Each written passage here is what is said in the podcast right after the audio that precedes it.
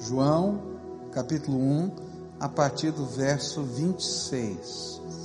A palavra do Senhor nos ensina o seguinte: Respondeu João: Eu batizo com água, mas entre vocês está alguém que vocês não conhecem.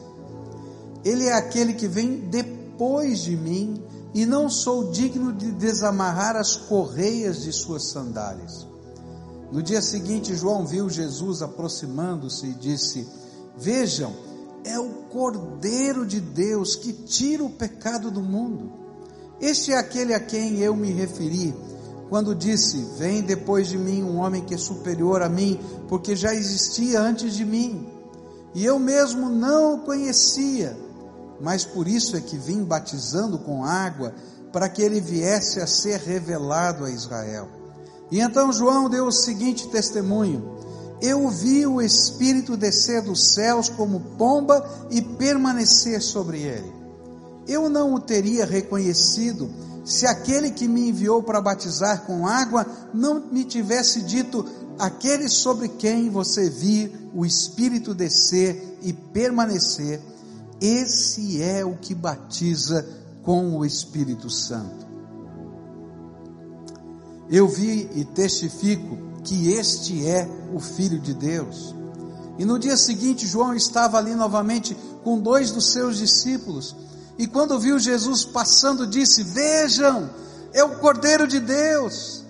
E ouvindo dizer isso, os dois discípulos seguiram Jesus. E voltando-se e vendo Jesus, que os dois o seguiam, perguntou-lhes: O que vocês querem? E eles disseram: Rabi, que significa mestre, onde estás hospedado? E respondeu ele: Venham e verão. E então foram por volta das quatro horas da tarde, viram onde ele estava hospedado e passaram com ele aquele dia. E André, irmão de Simão Pedro, era um dos, dos dois que tinham ouvido que João dissera e que haviam seguido Jesus.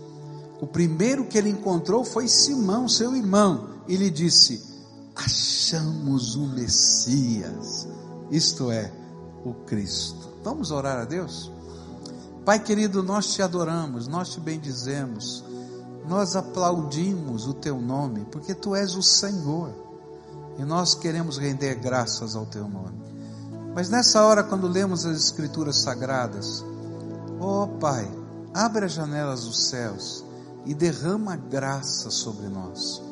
Que o teu Espírito abra nossa mente mas não apenas o nosso entendimento para as Escrituras, mas abra o nosso coração, para que haja, Senhor, um mover do Senhor na nossa alma, para que possamos, Senhor, responder aos chamados do Teu Espírito na nossa vida. Fica conosco, Pai. É aquilo que oramos em nome de Jesus. Amém e amém. Você pode sentar-se, querido. Nós começamos a estudar esse texto no culto pela manhã, e a pergunta que fizemos a esse texto, e a pregação e o testemunho de João Batista nos traz parte dessa resposta, porque essa resposta está em toda a Bíblia. É quem é Jesus? Quem é Jesus? Quem é Jesus? Eu falei hoje pela manhã que ao longo da história, muitas pessoas deram é, é, respostas diferentes a essa pergunta. Ah, no tempo de Jesus, alguns pensavam que Jesus era um professor, um rabino, essa é expressão.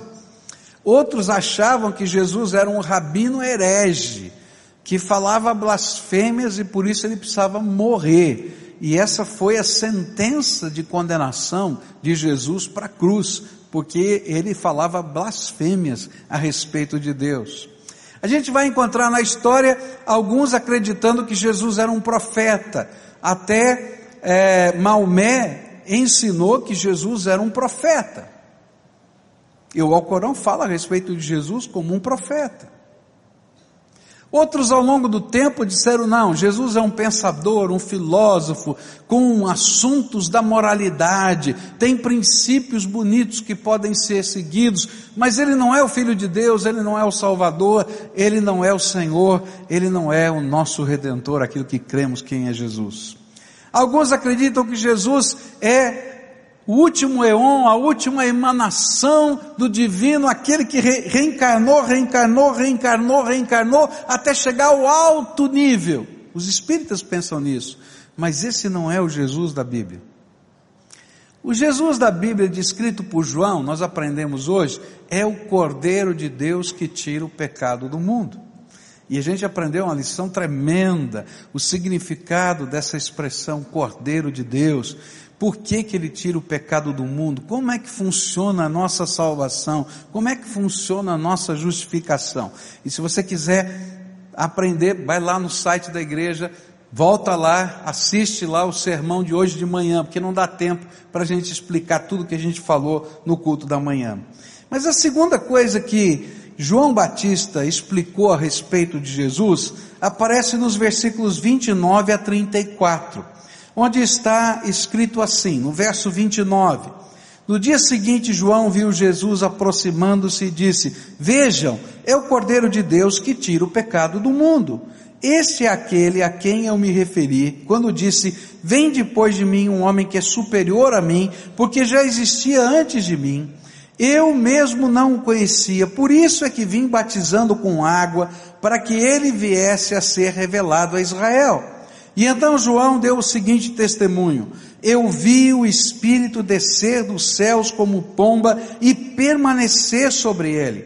Eu não o teria conhecido se aquele que me enviou para batizar com água não me tivesse dito: aquele sobre quem você vir o Espírito descer e permanecer, esse é o que batiza com o Espírito Santo. Eu vi e testifico que este é o Filho de Deus. O que João ensinou é que Jesus é aquele que batiza com o Espírito Santo que, que significa essa expressão? Tem muitos é, ensinos diferentes sobre essa questão. Por isso, eu queria olhar para a palavra de Deus e tentar entender o significado desta expressão. Primeiro, a gente tem que entender o que é que João estava fazendo quando batizava nas águas. Ele era um dos prometidos de Deus, que antes que Jesus viesse, antes que o Messias chegasse, ele ia preparar o caminho, pregando arrependimento dos pecados. E aí ele pregava o arrependimento. O reino de Deus está chegando, vocês precisam se arrepender para preparar o coração para entender a chegada do reino. E quando ele falava da chegada do reino, ele estava falando da vinda de Jesus à terra. E as pessoas à medida que ouviam essa pregação e eram tocadas por essa pregação, atendiam um apelo, mas o apelo não era vir à frente, era ser batizado. Então Jesus, eh, João Batista pregava nos lugares que tinham água e as pessoas que recebiam a mensagem dele eram mergulhadas na água, a semelhança do que você viu aqui, não é? Simbolizando o arrependimento. Esse batismo, tá? Que era muito parecido com o batismo dos prosélitos. Quem eram os prosélitos? Eram os convertidos de outras nações ao judaísmo eles, antes de, antes de passarem pela circuncisão, eles precisavam tomar um banho cerimonial, que era um batismo muito parecido com aquele que João Batista fazia, para dizer: agora eu quero estar preparado, eu quero estar limpo para poder entrar no reino de Deus. Então você pode imaginar a confusão que João Batista criou quando ele começou a batizar judeu porque judeu não precisava passar por esse batismo, porque ele se considerava filho de Abraão. E João estava dizendo: Ó, oh, você é pecador, você precisa se arrepender dos pecados, como filho de Abraão ou não filho de Abraão, você é ser humano que precisa disso, e você vai se batizar para reconhecer o que está acontecendo na sua vida, que você precisa de arrependimento. Bom, mas João só podia batizar com água. E esse batismo era uma cerimônia. O batismo que Jesus ensinou que os seus discípulos fizessem, que nós praticamos hoje, você assistiu, ele também é uma cerimônia. A água do batismo não tem poder para carregar pecado. Não imagina que a pessoa mergulhou lá, deixou o pecado. Tá doido? Já pensou batizar depois? Primeiro batizou, deixou os pecados dele, eu vou tomar banho no pecado do outro. Tá louco? Não, é? não tem lógica, não é isso. A água do batismo não santifica, o batismo é um sinal de fé e compromisso com Deus, assim como era no tempo de João Batista. A palavra de Deus um dia tocou nosso coração, nós cremos no Senhor Jesus e nós assumimos com Ele uma responsabilidade e um compromisso. E então nós publicamente somos batizados para dizer: Jesus é o Senhor da nossa vida. E a mesma confusão que criava no passado o batismo de João, continua criando hoje. Porque o batismo não é feito pela fé dos nossos pais, o batismo é feito pela minha fé em Cristo Jesus. É a minha decisão, é o meu arrependimento, é o meu encontro com Ele. Mas mesmo a igreja batizando com água, é só água, é um símbolo de obediência, de fé e de compromisso. Mas João Batista diz uma coisa tremenda: eu batizo com água mas aquele em quem, sobre quem eu vi descer o Espírito Santo na forma de uma pomba, aquele que em profecia Deus havia me dito, quando você vê isso acontecendo, saiba que esse é o Messias, esse é que tem poder para batizar com o Espírito Santo. Mas o que significa essa expressão, batizar com o Espírito Santo? O judeu daquele tempo podia entender essa expressão talvez melhor do que nós. Porque havia uma promessa de Deus no Antigo Testamento que chegaria um tempo em que Deus derramaria o seu espírito sobre as pessoas. No Velho Testamento, a unção do Espírito, o revestimento do Espírito, esse derramar do Espírito de Deus acontecia sobre três tipos de pessoas somente: sobre o rei, sobre o sacerdote e sobre o profeta. Esses eram ungidos de Deus. Mas as demais pessoas, eles dependiam da unção destas pessoas do derramar da graça sobre as, essas pessoas para conduzirem as suas vidas. Mas olha só a promessa que Deus fez no livro de Joel, no capítulo 2, versículos 28 em diante. A Bíblia diz assim: E depois disso, derramarei do meu espírito sobre todos os povos, os seus filhos e suas filhas profetizarão os velhos terão sonhos, os jovens terão, terão visões, até que os servos, até sobre os servos e as servas derramarei do meu espírito naqueles dias, e mostrarei maravilhas no céu e na terra, sangue, fogo, nuvens de fumaça, o sol se tornará em trevas, a lua em sangue, até que venha o grande e temível dia do Senhor. E todo aquele que invocar o nome do Senhor será salvo. Pois conforme prometeu o Senhor no Monte Sião e em Jerusalém, haverá livramento para os sobreviventes, para aqueles a quem o Senhor chamar. Havia uma promessa lá no Antigo Testamento que chegaria um dia em que Deus abriria os céus e essa unção que estava sobre algumas pessoas sagradas e especiais seria derramado sobre todo aquele que invocasse o nome do Senhor e fosse salvo. Criança, velho, jovem, escravo, estudado, não importava, importava a conexão com Deus e todos poderiam ser ungidos do Senhor. E o que João Batista estava pregando é: Jesus é aquele que derrama o Espírito Santo sobre a nossa vida. Se a gente lembra um pouquinho da história, eu vou ter que correr um pouquinho, que o nosso tempo está apertado. Se você lembra um pouquinho da história, Jesus disse aos seus discípulos, antes de subir aos céus, que eles deveriam permanecer na cidade de Jerusalém até que sobre eles fosse derramado o seu espírito.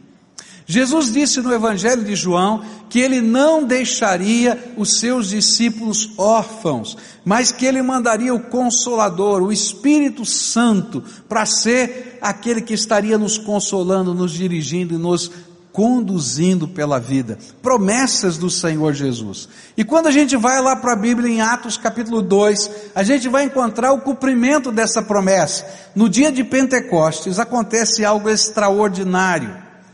Está lá um grupinho de 120 fiéis. Eu acho tremendo isso, porque milhares e milhares de pessoas ouviram, viram os milagres de Jesus, mas naquele dia, cumprindo a ordem de Jesus, permaneçam em Jerusalém, só tinha 120. 120 pessoas orando e dizendo: Senhor, e agora? O que, que a gente vai fazer? Qual é o próximo passo? E de repente acontece algo extraordinário. A palavra de Deus diz que começa um barulho estranho, eles começam a ouvir aquele barulho e dizer: o que está acontecendo?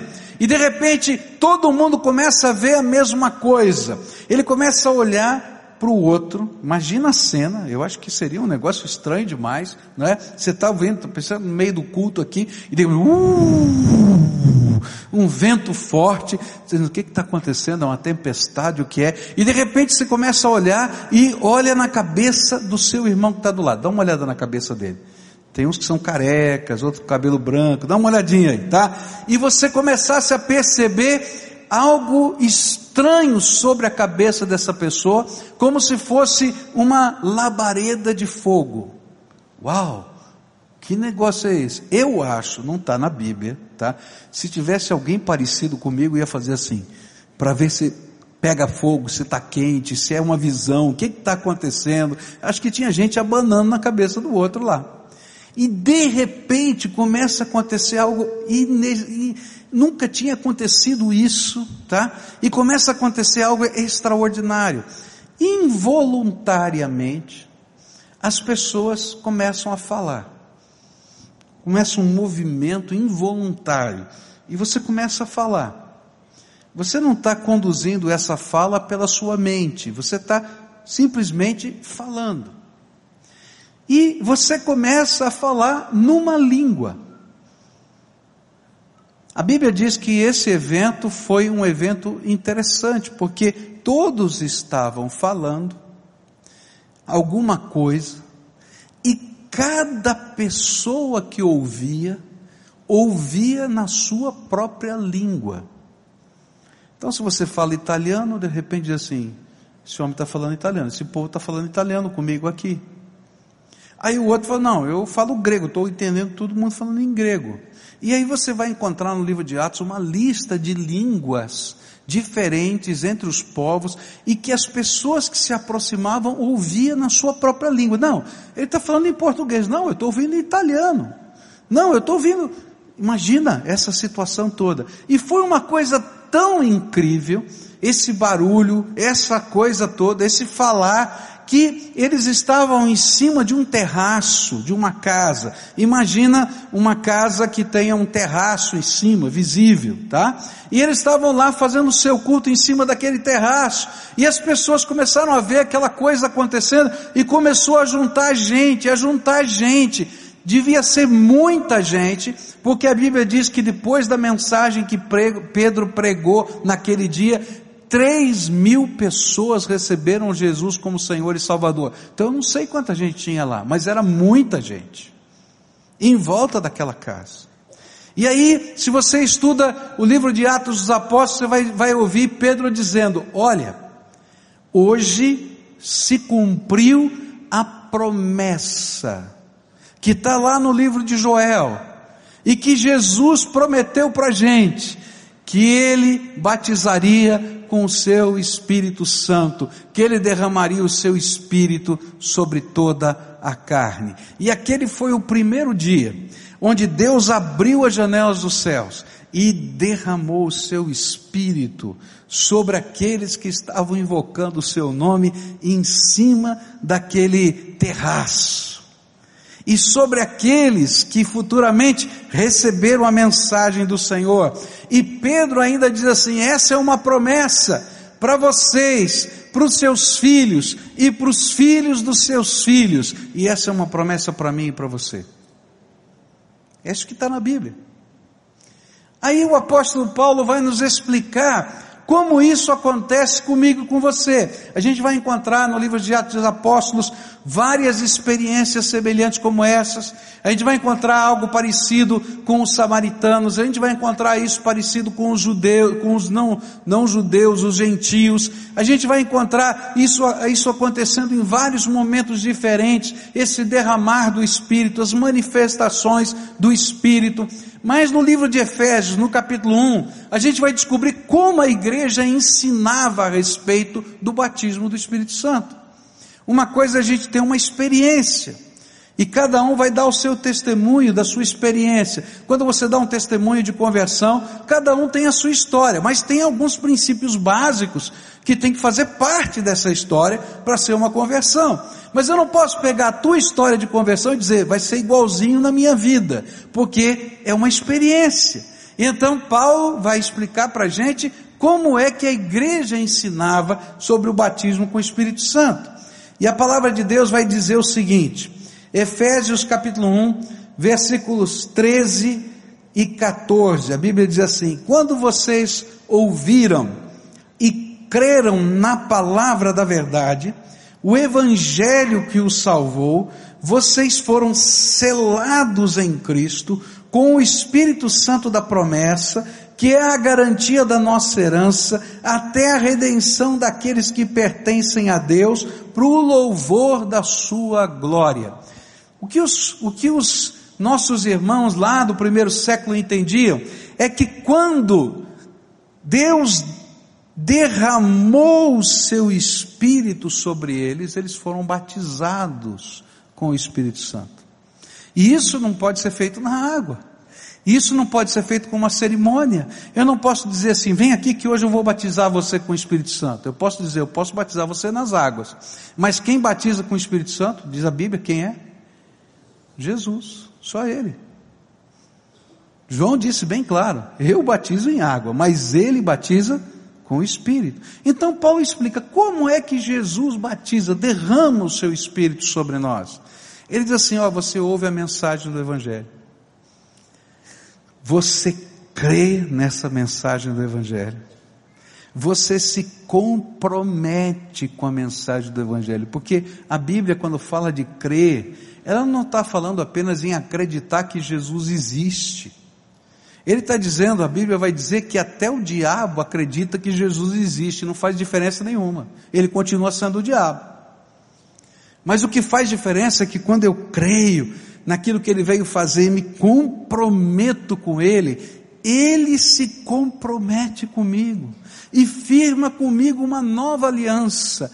E ele sela essa nova aliança. E o selo dessa nova aliança conosco é quando ele derrama o Espírito Santo sobre nós.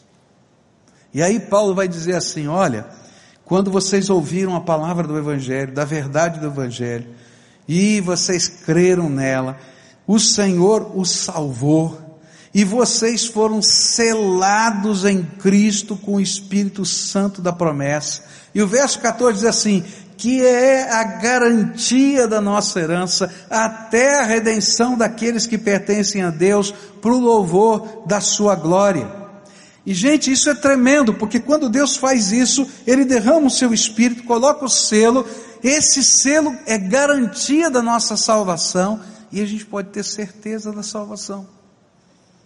Não é presunção ter certeza da salvação, porque esse espírito que foi colocado em nós, que é selo, que é garantia, que é marca de propriedade, por isso o maligno não pode tocar na gente que tem o selo de Deus, tem a proteção de Deus, tem a marca de Deus na nossa vida.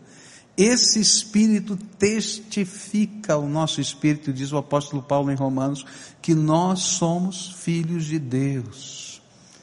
É Ele que fala: olha, estou aí. Você é pecador, mas eu estou trabalhando na tua vida. É isso que a Bíblia está ensinando.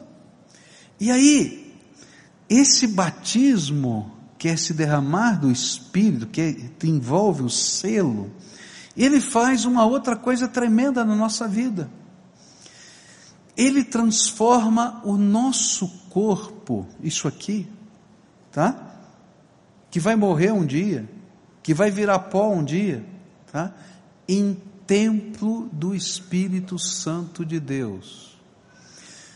Esse lugar que está aqui é um templo que nós construímos para adoração e louvor do nome do Senhor. Mas ele só se torna sagrado, santo, quando tem gente cheia do Espírito dentro dele. Porque o verdadeiro templo de Deus hoje é o teu corpo, se você foi selado com o Espírito Santo de Deus. Olha só que o apóstolo Paulo vai ensinar para a gente em 1 Coríntios, capítulo 6, verso 19, diz assim: Será que vocês não sabem que o corpo de vocês é o templo do Espírito Santo, que vive em vocês, e lhes foi dado por Deus? Vocês não pertencem a vocês mesmos, mas a Deus pois ele os comprou e pagou o preço, portanto, usem o seu corpo para a glória dele. Então, sabe por que a gente se afasta dos vícios? Sabe por que a gente não se prostitui? Sabe por quê? Porque, porque a gente se guarda para o sexo no casamento? Sabe por que tem uma série de regras que a gente segue na nossa vida, que estão descritas na palavra de Deus? Todas elas são bênção para nós. Mas uma segunda razão por que isso acontece na nossa vida é porque nós nos tornamos templo do Espírito de Deus e Deus habita em nós. E ele diz: Ó, oh, no meu templo não dá para ter essas coisas, não. Você está profanando o templo de Deus. E esse profanar não é isso aqui, não. É aqui. Porque você agora foi batizado com o Espírito, selado com o Espírito e se tornou templo do Espírito. Agora, esse batismo ele tem outras implicações maiores ainda. Além do testemunho do Senhor na nossa vida, a palavra do Senhor vai nos ensinar que Deus vai derramar sobre nós algo ainda mais especial. 1 Coríntios 12, versículos 1, 4 e 7 a palavra do Senhor diz assim: aqui vai faltar um pedacinho do texto. Aqui está certo. É que eu escrevi errado. Desculpa. Diz assim: eu copiei o texto aqui e às vezes quando eu copio eu faço coisa errada. Perdão, tá? Então diz assim, verso 1: Irmãos, quanto aos dons espirituais, não quero que vocês sejam ignorantes. Há diferentes tipos de dons, mas o Espírito é o mesmo. Há diferentes tipos de ministérios, mas o Senhor é o mesmo. Há diferentes formas de atuação, mas é o mesmo Deus quem efetua tudo em todos. A cada um, porém, é dada a manifestação do Espírito, visando o bem comum. Quando a gente recebe o Espírito Santo, a gente é selado pelo Espírito, a gente se torna templo do Espírito, e esse Espírito derrama sobre nós dons espirituais,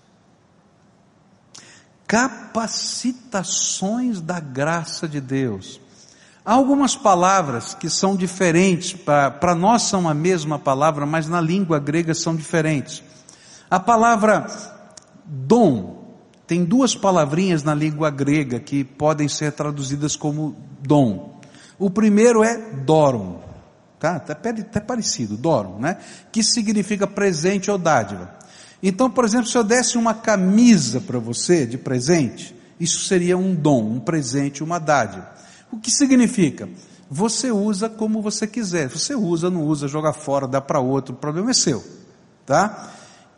O único dom que Deus nos deu nesse sentido é Jesus. Por isso é que você pode receber Jesus ou não receber Jesus. Porque ele é um presente de Deus. Se você quer, você, você recebe. Se você não quer, você não recebe. Por isso alguns vão ser salvos e outros não. Porque aqueles que receberem vão receber as bênçãos de Jesus sobre a sua vida. E aqueles que não receberem, é um direito deles, mas vão perder as bênçãos do Senhor. E por isso que Deus não é injusto em mandar ninguém para o inferno, porque Ele deu para todo mundo um presente. Se você quer usar, você usa. Se você não quer usar, não adianta dizer que está com frio, se Ele te deu uma camisa, se Ele te deu uma blusa para você se cobrir. Isso é problema teu. Por isso Ele te fez a imagem e a semelhança dele. Mas existe uma outra palavra na língua grega que é carisma. A palavra carisma, ela vem de uma raiz, de um radical chamado caris ou raris, que quer dizer graça. E essa forma, ma, matar, que é o jeito de escrever em, em, em grego, ele é ah, aquilo que está relativo a uma coisa que provém dessa graça. Então a melhor tradução para mim dos dons espirituais seria sinais ou manifestações da graça de Deus. E Deus então está prometendo que a cada pessoa que foi batizada com o Espírito Santo, que foi selado com o Espírito Santo, que se transformou templo do Espírito, ele vai dar pelo menos um sinal da graça dele na tua vida. E isso nós chamamos de dons espirituais. O que, que significa? É interessante como Deus coloca. Eu não tenho tempo de fazer um estudo agora sobre todos os dons revelados na Bíblia tá? Mas tem pessoas, por exemplo, que você percebe que tem um dom, não é? A gente vê, por exemplo, algumas pessoas que, que pregam numa unção tremenda do Senhor. A gente vê pessoas que Deus deu uma capacidade diferenciada, não é? Para socorrer gente. A gente vê pessoas que Deus ungiu para trabalhar e conduzir o povo de Deus. A gente vê pessoas que têm sonhos. A Bíblia falava que iam ter sonhos, visões etc. São dons espirituais. A Bíblia está dizendo que se você foi selado com o Espírito Santo, você se tornou templo do Espírito, foi batizado por Ele, então, pelo menos um dom Deus te deu, que é uma manifestação da graça. E aí ele vai dizer que essa manifestação da graça, ela vai ocorrer na vida da gente de três maneiras. A primeira maneira é quando eu recebo esse sinal da graça e eu me sinto tocado para viver a minha fé dentro dessa dessa especialidade que Deus me deu, tá? Então, se Deus te deu o dom da intercessão, você vai dizer assim: essa igreja não ora. A gente precisa orar mais. Olha, porque Deus colocou você dentro da igreja com o dom de intercessão para estar tá incomodando a igreja toda para a oração. E Deus vai te dar respostas, vai te dar coisas extraordinárias, porque Ele chamou você para ser um movimentador desses processos. Então, esse movimento interno é um sinal da graça. Se você está preocupado com os, os aflitos dessa terra, e Deus te deu o dom da misericórdia, e você está olhando e dizendo, essa igreja não faz nada pelos carentes, a gente tem que fazer mais. Não é possível. Olha só como é que é, como é que não é. Por quê? Porque Deus te colocou aqui para incomodar o povo de Deus para fazer mais. Porque Deus te deu esse dom. De repente Deus te deu o dom de pastoreio. Existe uma coisa diferente entre o dom de pastoreio e o ser pastor de uma igreja. O dom de pastoreio é o dom de cuidar das pessoas. Eu estou preocupado com a vida espiritual. Fulano não veio na igreja hoje. O que será que aconteceu com ele? Vou dar uma ligadinha para ele, para ver se está tudo bem. Olha, você viu, Beltrano está triste. A gente tem que fazer uma visita. Ciclano está doente. Esse é o dom de pastoreio. E você vai estar tá lá, no meio de uma célula, no meio de um grupo, dizendo: gente, nós temos que fazer alguma coisa. Fulano, Beltrano às vezes as pessoas vão olhar, mas esse cara é chato, né? Olha só, porque a gente olha a vida na perspectiva do dom. O Espírito colocou isso em você. É dádiva de Deus. Valorize o que Deus colocou e não enterre o seu dom. Segunda coisa, o Espírito vai se manifestar através de ministérios. Então Deus vai colocar algumas pessoas que têm esses dons e vai colocar essas pessoas juntas. E vai agregar outros dons necessários para formar um ministério. Então, de repente, aquele dom que era um mover natural, ele começa a tomar forma de um organismo, de uma organização, e isso se torna um ministério. E aí a gente vê o que está acontecendo aqui. Olha só que coisa linda. Essas crianças todas. Quantos têm oito anos aqui? Levanta a mão. Levanta a mão. Tem uma mocinha ali de oito anos ali que eu perguntei. Tem outra lá, nove anos. Levanta a mão, quero ver. Dez anos. Bom, mais eu não vou perguntar, tá bom? Olha que coisa linda, estão aqui e tal. Isso aqui tem a ver com vários dons juntos para transformar num ministério. Então eu tenho o dom da misericórdia dizendo, olha, eu tenho que chegar nas pessoas de uma maneira diferente. Eu vou ter o dom do ensino trabalhando, porque senão não vou conseguir transmitir isso aqui. A Bíblia fala que existe esse dom do ensino. Mas eu tenho que ter um dom de administração, que a Bíblia fala que tem que existir, para poder organizar, ver se as finanças dão certo, se não dão certo, para ver se o horário dá. Então Deus junta vários dons e forma um ministério. E a Bíblia diz assim: que não apenas o dom é manifestação do batismo do Espírito, é manifestação do poder de Deus, é sinal da graça, mas quando os ministérios estão trabalhando, Deus está dizendo: estou derramando o meu Espírito nesse lugar. Terceira maneira como o Espírito Santo se revela, nessa manifestação do batismo de Deus, é quando as operações ou as energias funcionam. É interessante como Deus trabalha. Porque você é templo do Espírito e às vezes não é o seu dom, mas você está no lugar certo na hora certa. E de repente o Espírito Santo diz assim: você tem que fazer isso agora. Eu não sei se você já viveu isso. Você tem que fazer isso agora. E você diz: Senhor, não é meu dom. Senhor, nesse lugar, eu aqui, agora, não dá. Eu me lembro de uma vez que eu estava numa festa de casamento, sentado na mesa para jantar, e o Espírito Santo falou assim: Você vai naquela mesa ali orar por aquela pessoa, porque eu quero curá-la agora.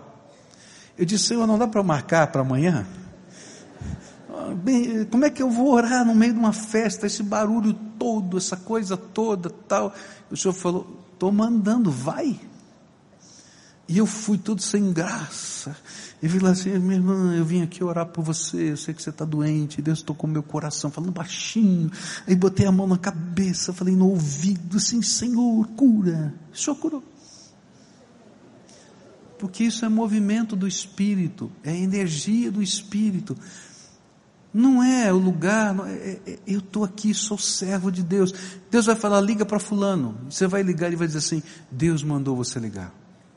Ah, você vai fazer, isso é mover do Espírito. E a palavra de Deus está dizendo: olha, isso é um sinal de que eu derramei o meu Espírito sobre a tua vida e sobre a vida da igreja. Agora, querido, se eu parasse aqui, eu não seria de todo verdadeiro.